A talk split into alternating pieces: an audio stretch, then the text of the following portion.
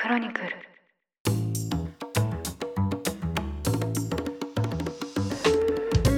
おはようございます。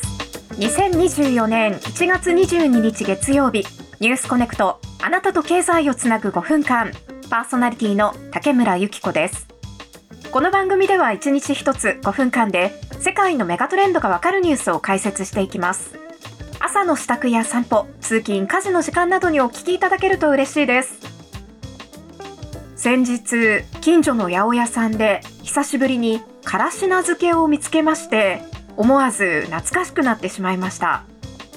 八百屋さんが冬から春にかけての今の時期だけやっと出てきたから試しにつけてみたんだよ。湯通しして辛みを出すの。おじさんもう30年やってるんだから美味しいよと勧めてくれたんです。からしな漬け子供の時はよく食卓に並んでいたんですが大人になってその存在すら忘れかけていたので久々の再会。ちょっと嬉しかったです。こういう外食とかで出てこないような家庭の味は意識して親から受け継いだり自分でまめに作ったりしないとどんどん遠ざかっていってしまいますね。家に帰ってからほかほかの白いご飯に刻んだからしな漬けを混ぜて食べたんですがとても美味しかったです。一足早い春の味覚でした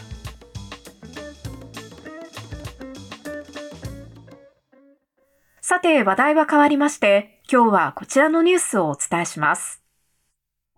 イランのライシ大統領は20日革命防衛隊の幹部らがシリアで空爆を受け死亡したことについて卑劣な暗殺は必ず罰せられるとしてイスラエルへの報復を宣言しました。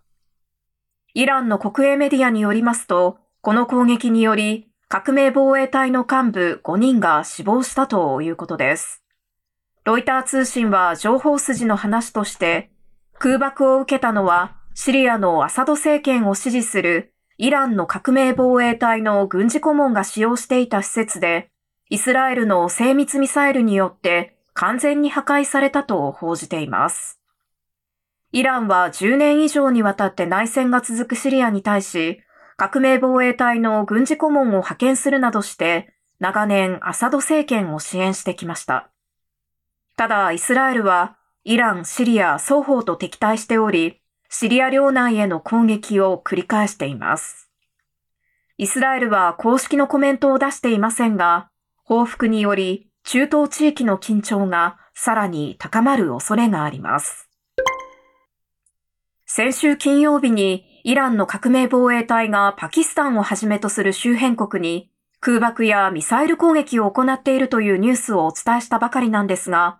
10月7日にハマスがイスラエルへの奇襲攻撃を行って以降、情勢が悪化する中東地域でまた新たな火種が生まれてしまいました。ハマスとイスラエルの紛争が中東各地に飛び火して戦闘が拡大する懸念が日増しに高まっています。そして新たな火種というのはこれだけではありません。20日にはアメリカ軍が駐留するイラクの空軍基地がイラク国内の新イラン勢力によるミサイル攻撃を受けました。アメリカ軍によりますと、ほとんどのミサイルは迎撃されたものの、一部が防空網をかいくぐり、基地を直撃。多数のアメリカ軍関係者が頭に怪我をして検査を受けており、イラク兵一人も負傷したということです。ロイター通信は昨年10月以降、イラクに駐留するアメリカ軍に対する新イラン勢力の攻撃は少なくとも58回に上ると報じています。こうした攻撃にはイスラエルを支援するアメリカに対し、イランを脅かそうとするなら大混乱を引き起こすこともできるとして圧力をかける狙いがあると見られています。先週この番組でも少しお伝えしましたが、中東各地にはイランが水面下で資金援助などを行い、革命防衛隊が軍事訓練などを行っているとされる抵抗の数軸、このように呼ばれている武装組織のネットワークがあります。この抵抗の数軸には、今ガザでイスラエルと戦っているハマス、そしてレバノンのイスラム教シーア派組織ヒズボラ、イエメンの反政府勢力フーシ派など、連日ニュースでおなじみの武装勢力が含まれています。さらにこの他にも抵抗の数軸にはイラクやシリアの大小様々な民兵組織なども名を連ねていまして、今回のイラクの空軍基地への攻撃については、その中の一つ、イラクのイスラム抵抗運動と名乗るグループが実行を主張しています。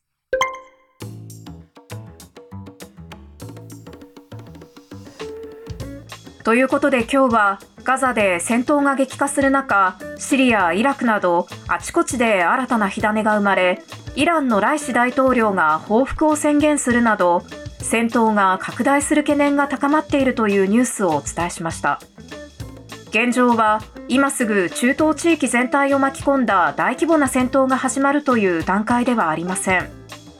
ただ、先ほどご紹介した新イラン勢力抵抗の数軸は中東各地の至る所に拠点を持っていますからいつどこで新たな戦いが始まってもおかしくない。そんな一触即発の状況です。中東情勢についてはまた番組でもご紹介します。